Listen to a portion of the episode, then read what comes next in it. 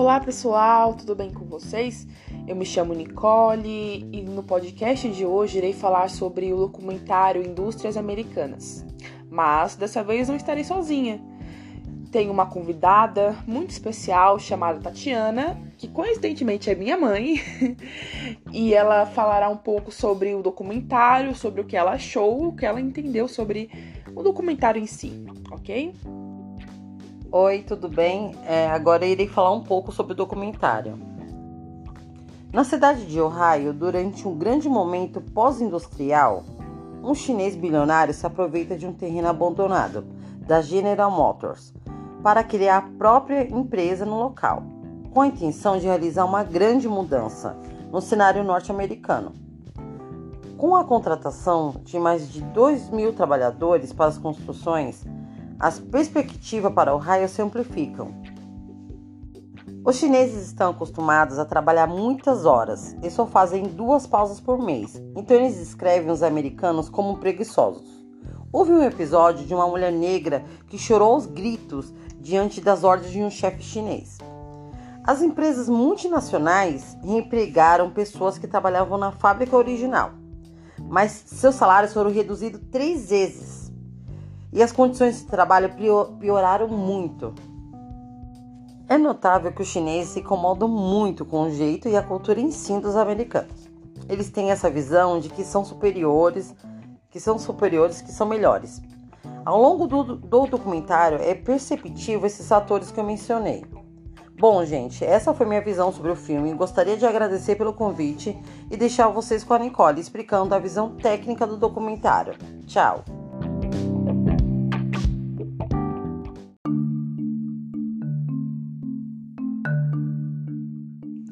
Eu gostaria de agradecer a presença de nossa convidada e eu irei falar agora sobre relações que eu encontrei assistindo o documentário com as teorias do toyotismo e do fordismo. O fordismo é um sistema de produção que visa a fabricação em massa, ou seja, em grande escala.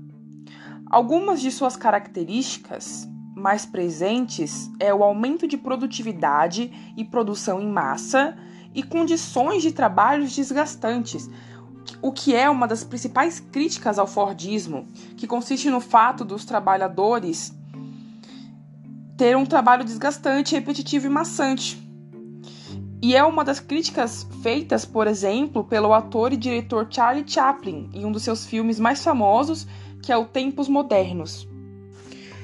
Em uma das cenas do documentário, mostra o dono da indústria comentando sobre sua insatisfação com os trabalhadores, trabalhadores americanos e como eles não são tão eficientes como os trabalhadores chineses, já que ele queria aumentar a produtividade e eles não seguiam muito as ordens dele, por assim se dizer, o que caracteriza com o Fordismo já que ele visa pela produtividade em massa e um trabalho repetitivo, já que é assim que os trabalhadores dessa indústria trabalham repetidamente, com uma pequena pausa para o almoço, que se eu não me engano são 30 minutos, e continuam trabalhando repetidamente para sem parar em nenhum momento.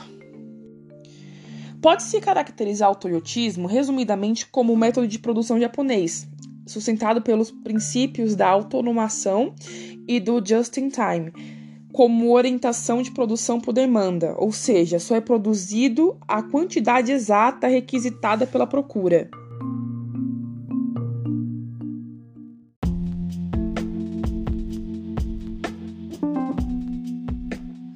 Enquanto os fordistas empregavam mão de obra especializada e robotizada, os toyotistas buscavam por profissionais de alta qualidade. Em certo momento do documentário, acontece uma reunião com os representantes americanos e os representantes chineses. E eles têm uma conversa, né, para chegar em consenso sobre como acharem métodos para aumentar a produtividade. e para os profissionais terem mais a oferecer, já que o toyotismo também busca profissionais de alta qualidade e é isso que eles estavam fazendo, querendo buscar profissionais de alta qualidade e terem profissionais de alta qualidade. Voltando ao Fordismo e ao aumento de produtividade, temos uma cena onde vemos como a demanda por uma alta produtividade que chega ao ponto de eles nem se preocuparem com a segurança dos trabalhadores. São feitas 11 queixas de segurança contra a FUIAL e muitos alegam condições insalubres de trabalho e tratamento injusto. Os funcionários fazem até uma campanha para ter um sindicato. Um fato também que é bem intrigante, embora não tenha muito a ver com as escolas administrativas, né? Mas como os chineses têm uma visão dos americanos tão poluída e como eles se acham superiores.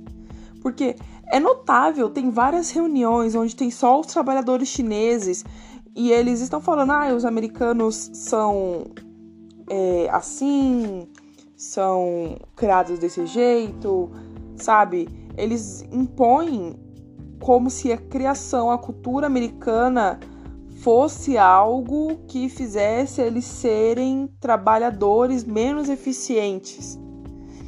E, e o que nos faz perceber a tamanha superioridade que eles acham ter sobre os americanos.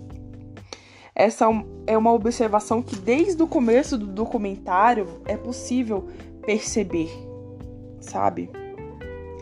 Enfim, foram essas as observações que eu fiz, foi essas as minhas opiniões sobre o documentário. Eu espero que vocês tenham gostado, ok?